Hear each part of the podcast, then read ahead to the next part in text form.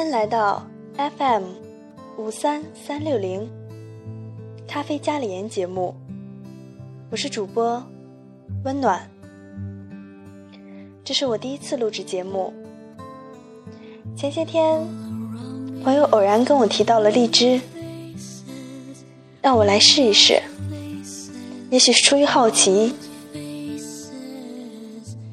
听了很多节目，让我觉得，也许二零一四年是我的一个转折点。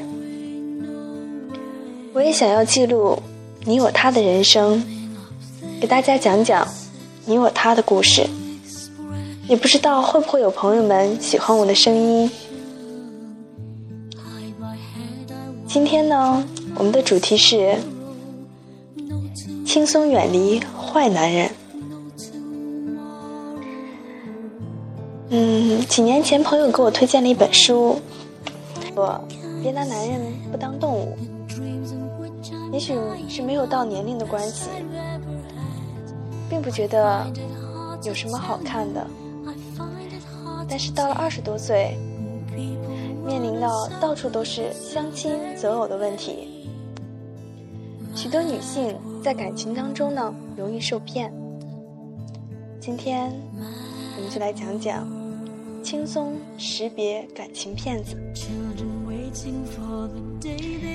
女人们都渴望心中的新王子，天踏着七彩云霞来自己身边。这类幼年扎根在我们心中的童话情节，也会经常会被用来。比照身边同事和朋友，他们总是叹口气，继续埋头工作。但在一次聚会中，你和他看对了眼，生命从此开始一个大转折。接下来，他会约会你，你身边突然会传出来传说中的人。一开始。你所了解到的是他以前受过的感情伤害，也许父母不和，但无论如何，这些都让他渴望一段真挚的情感。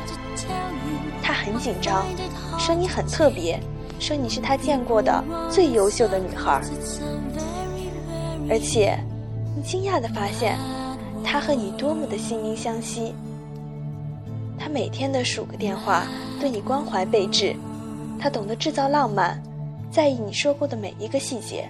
在后来的交往中，他偶尔会给你起一些贬义的外号，但他解释这是因为太在意你，说自己没有你便活不下去。他会干扰你的正常社会交往，想要独占你的时光，看上去又像是一种甜蜜的爱，等等，等等。你还是回去工作吧，他是个骗子。很多女人没有见过感情骗子，在他们的心中，感情骗子之所以得手，是因为受过于幼稚和愚蠢的关关系。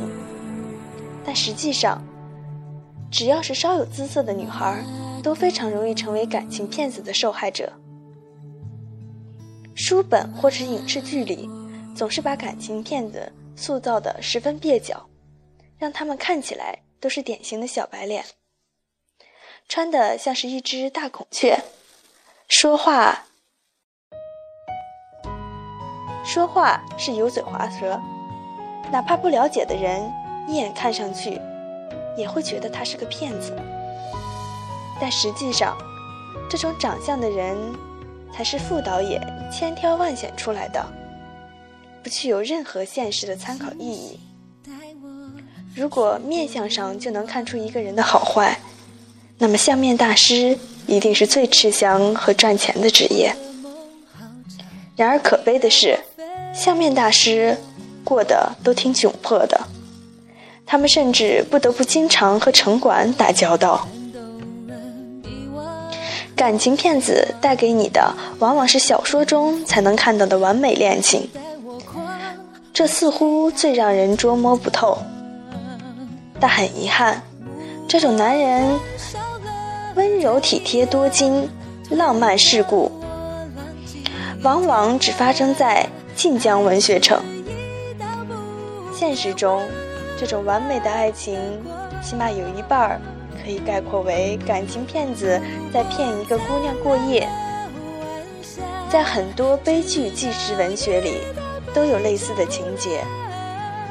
比如男主人公一开始高学历、有房有车有钞票的身份接近女主人公，同居甚至结婚后才发现女主人公，才发现男主人公其实只有初中文化，房子是租来的，还离异。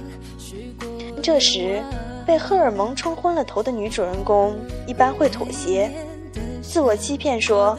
也许他是太爱我，所以才撒谎。如果他以后安分过日子，也就不多计较了。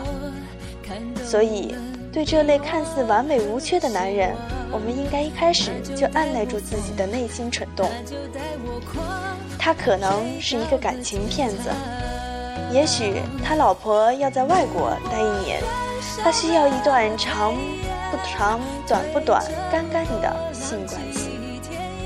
也许他结过两次婚，而且都因暴力虐偶而离婚。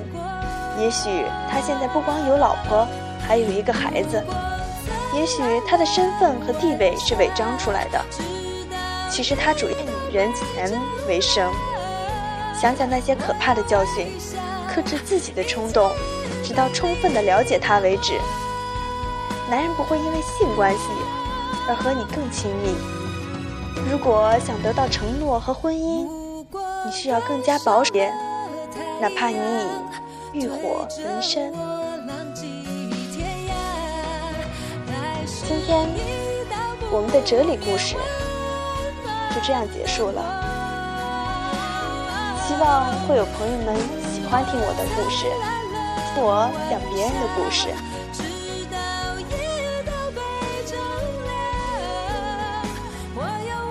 接下来的节目中呢，我也会给大家讲到许多这样的故事，希望会给广大女性朋友们多一些帮助。朋友们，再见。